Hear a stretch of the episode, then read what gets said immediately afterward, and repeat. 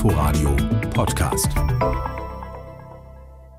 Im Landkreis Dahme-Spreewald erreicht er vom Speckgürtel um Berlin bis in die Lausitz liegt die Inzidenz bei den Corona-Neuinfektionen besonders hoch, über der Marke von 1000. Seit letzter Woche ist das so. Und seit Freitag gelten deshalb verschärfte Auflagen, zum Beispiel eine nächtliche Ausgangssperre für Ungeimpfte. Stefan Loge ist Landrat in Dahme-Spreewald. Ich konnte heute am Mittag mit ihm sprechen und ich habe ihn natürlich gefragt, Ausgangssperre für Ungeimpfte, wie hat die Bevölkerung darauf darauf reagiert? Wie wird das aufgenommen? Hier seine Antwort. Ich glaube, dass die Bevölkerung grundsätzlich erstmal von dem Maßstab ausgeht, Gesetze und Verordnungen einzuhalten. Ich denke, ist eine Vielzahl unserer Bürgerinnen und Bürger, die es auch tun. Die, die unbelehrbar sind, da werden natürlich irgendwo äh, ganz überraschende Kontrollen dann auch durchgeführt. Äh, das war gerade meine Frage, wäre das gewesen, äh, wie kontrollieren Sie die Ausgangssperre? Also überraschend, sagen Sie. Ja, natürlich sind die Ordnungsämter soweit äh, möglich auch unterwegs, äh, zumindest in die späten Abendstunden hinein. Aber wir haben eine ganz besondere Unterstützung wieder durch die Landespolizei, die mit ihrem ganz normalen Wachdienst, aber zunehmend dann auch mit der Bereitschaftspolizei entsprechende Kontrollen durchführt. Dies äh, vor allen Dingen auch im Umfeld von Gaststätten, von entsprechenden kleinen Veranstaltungen, die genehmigungsfähig sind. Aber man muss eben auch sagen, dass bestimmte aufmerksame Bürger diesbezüglich auch ihre Erwartungen an den Staat haben und hier und da mal etwas melden. Das heißt, Sie haben jetzt übers Wochenende schon Meldungen bekommen und auch bei Kontrollen Leute erwischt, äh, die nicht geimpft waren und trotzdem draußen? Na, es waren äh, mehrere Einsätze. Äh, bei zwei Einsätzen wurde keine entsprechende äh, Schlussfolgerung gezogen. Also es war ohne Verdacht. Die anderen Einsätze wurden dann mit Bußgeldern untersetzt. Der Betrieb von Diskotheken, Clubs, Festivals, Tanzveranstaltungen ist untersagt, aber das spielt in Ihrem Landkreis jetzt eh keine große Rolle, oder? Ach, bei uns gibt es schon auch solche Veranstaltungsorte. Tut mir eigentlich auch ein bisschen leid. Ich hätte da als 2G Plus hätte ich da als äh, Favorit hervorgesehen, aber hat sich nicht bewährt, weil es missbraucht wurde. Und letztendlich ist der Bevölkerungsteil, der 2G und 2G Plus einhält, wiederum von der Tyrannei derer beeinflusst, die nicht impfen gegangen sind. Sie sind ja für eine allgemeine Corona-Impfpflicht. Warum? Was versprechen Sie sich davon?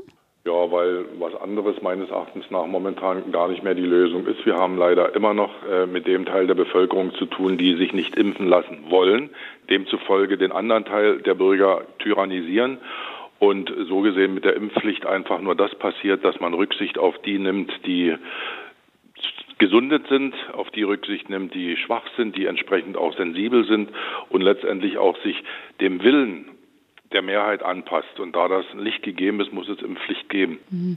Wie steht es denn um die Impfbereitschaft in Ihrem Landkreis? Ja, wir sind bei der Zweitimpfung leider im Durchschnitt des Landes Brandenburg und so gesehen bin ich da gar nicht stolz drauf. Beobachte aber, dass mit unserem ersten Impfstützpunkt, den wir hier im Landkreis dann vorige Woche in Lüppen etabliert haben, dass wir damit doch ein ganzes Stückchen jetzt dynamisieren konnten. Auch mit der Maßgabe, dass man ungeimpft auf Arbeit nur noch kommen kann mit einem gültigen, sehr aktuellen Test. Ich glaube, das bringt jetzt ein ganzes Stückchen auch Wachrütteln, auch Überzeugung, auch zeitlichen Druck über die bisher noch nicht geimpften. Das sind ja nicht alles Impfgegner. Das sind ja teilweise auch Leute, die haben es einfach vor sich hergeschoben. Das heißt also, dieses 3G im Job, das ist wirklich, hat den Durchbruch gebracht? Das ist kein Durchbruch. Der Durchbruch wäre ein Lockdown oder die Impfpflicht. Kommen wir zum Lockdown. Wie weit sind wir davon weg? Ich glaube, wir sind ein ganzes Stückchen an den Lockdown wieder herangerückt. Ich hatte heute erst wieder Gespräche mit den Medizinern auch unseres Hauses, die das letztendlich für die nächsten Tage und Wochen bis zum Weihnachtsfest als die Lösung ansehen. Alles andere ist vor sich hergeschiebe. Ich sehe das ein kleines bisschen anders als Kommunalpolitiker. Also unsere Mediziner raten uns einen ganz konsequente Kontakteinschränkung, besser gesagt sogar noch Kontaktabbruch. Also jeder Kontakt ist einer zu viel. Äh, entsprechend zurückhaltend zu sein, ist die Empfehlung der Mediziner, zumindest für die nächsten zwei, drei Wochen. Und das heißt auch die Schulen und Kitas schließen? So ist das gemeint. Irgendwas muss ja weiter passieren. Die Dynamisierung der Forderungen, die, die wird ja immer stärker. Es geht ja keine Talkrunde mehr ab, wo nicht irgendein ganz wichtiger Mediziner dies fordert. Und irgendwie muss man wahrscheinlich wieder auf die mehr hören.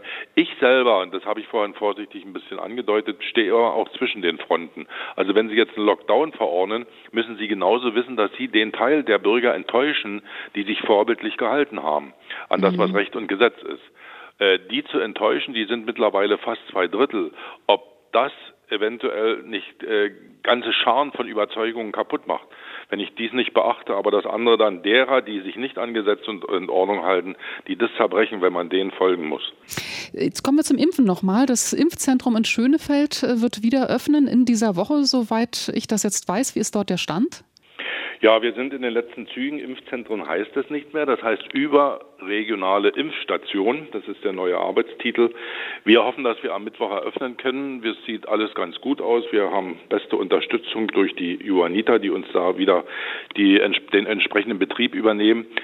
Und ich hoffe, dass wir bis dahin auch äh, zehn Angehörige der Bundeswehr noch zur Unterstützung bekommen. Ein bisschen könnte es mit dem mit der Technik hapern was Terminvergaben gibt, aber ich hoffe, dass wir da auch rankommen. Aber zumindest wird keiner abgewiesen, der äh, unangemeldet dort erscheint. Das Anmelden hat nun mehr den Sinn äh, dafür, dass man nicht so lange warten müsste, wenn es denn funktioniert. Funktionieren wird es dann aber nächste Woche mit Sicherheit.